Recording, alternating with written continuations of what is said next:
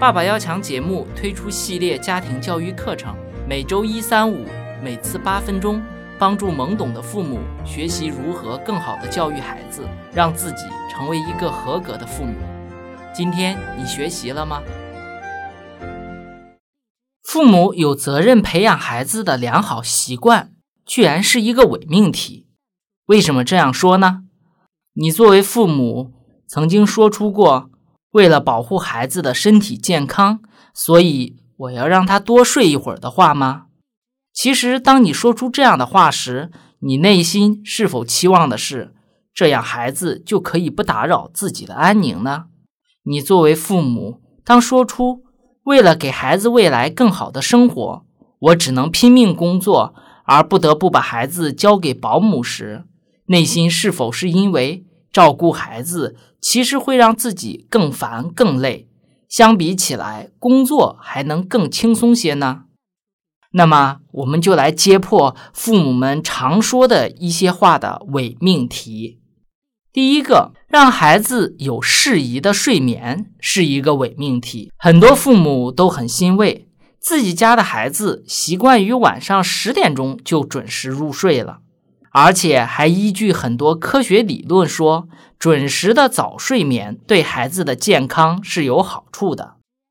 可是从心理学来看，这个问题却未必。孩子的准时睡眠就像一个强者不断通过暗示把自己的意志强加给弱者一样，本质上是父母强迫孩子的睡眠时间按照成人的意志需求。甚至是父母心里潜意识为孩子早早睡觉后，父母就可以自由支配时间了。曾经，一个七岁大的孩子私下告诉我，他从来都没有看见过深夜的星空，因为父母总是让他早早的就躺在床上去睡觉了。这个孩子说，他最大的梦想就是能夜晚跑到山顶上，躺在地上去看星星。如果晚上跑到山上去看星星是一个成年男士对一个女士做出的行为，我们就说哇，多浪漫的事情啊！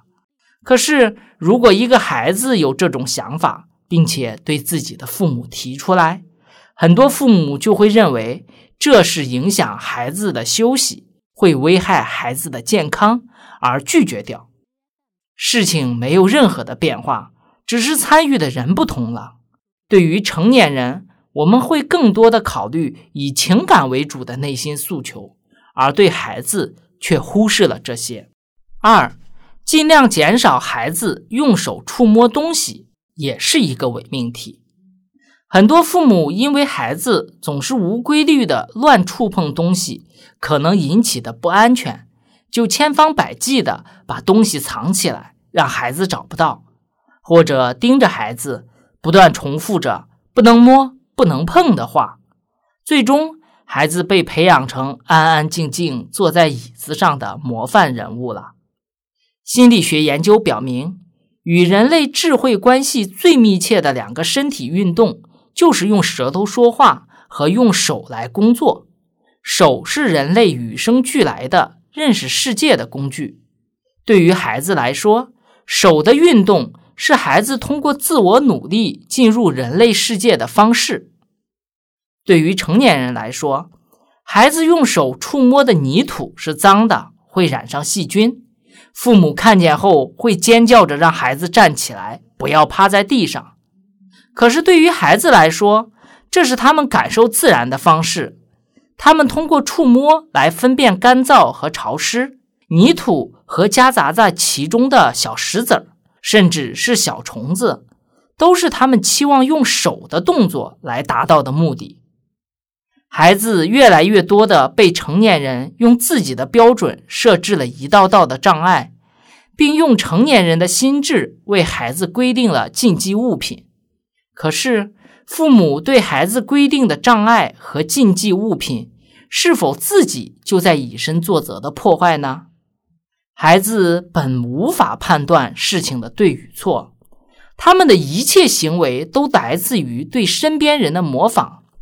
有多少父母是自己捧着手机不离手，却在呵斥孩子不要碰手机？有多少父母自己在家都不劳动，把打扫卫生交给自己的父母或者保姆，却口口声声地说要培养孩子去爱劳动？有多少父母自己在家都不读书，却给孩子买了一堆书，想让他们安安静静的去阅读？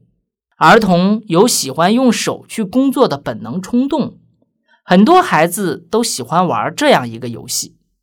他们会把家里摆放整齐的物品一件一件的搬到另外一个地方，虽然在搬动的过程中歪七扭八，但是孩子却非常认真的试图按原貌去做。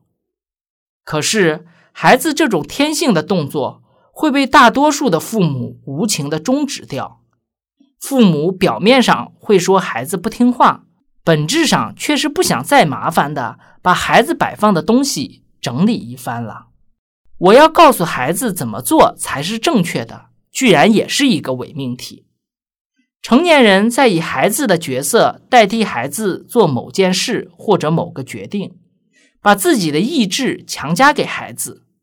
会让孩子在这种强烈暗示下失去自我身份认同，影响自我人格的塑造。比如，父母在不断给孩子示范做一件事情，其实是剥夺了孩子自我思考和判断的过程，渐渐的会失去主动的意识。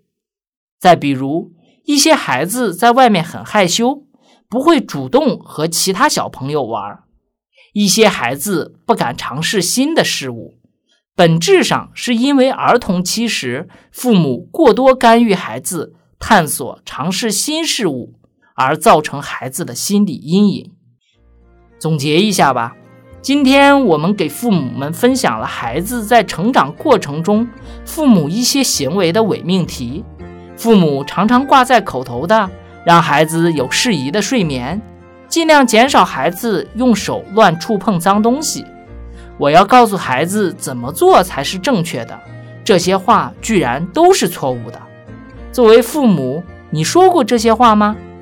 欢迎关注“爸爸要强”传媒公众号，在同步发表的文章中分享自己的观点，一起参与讨论吧。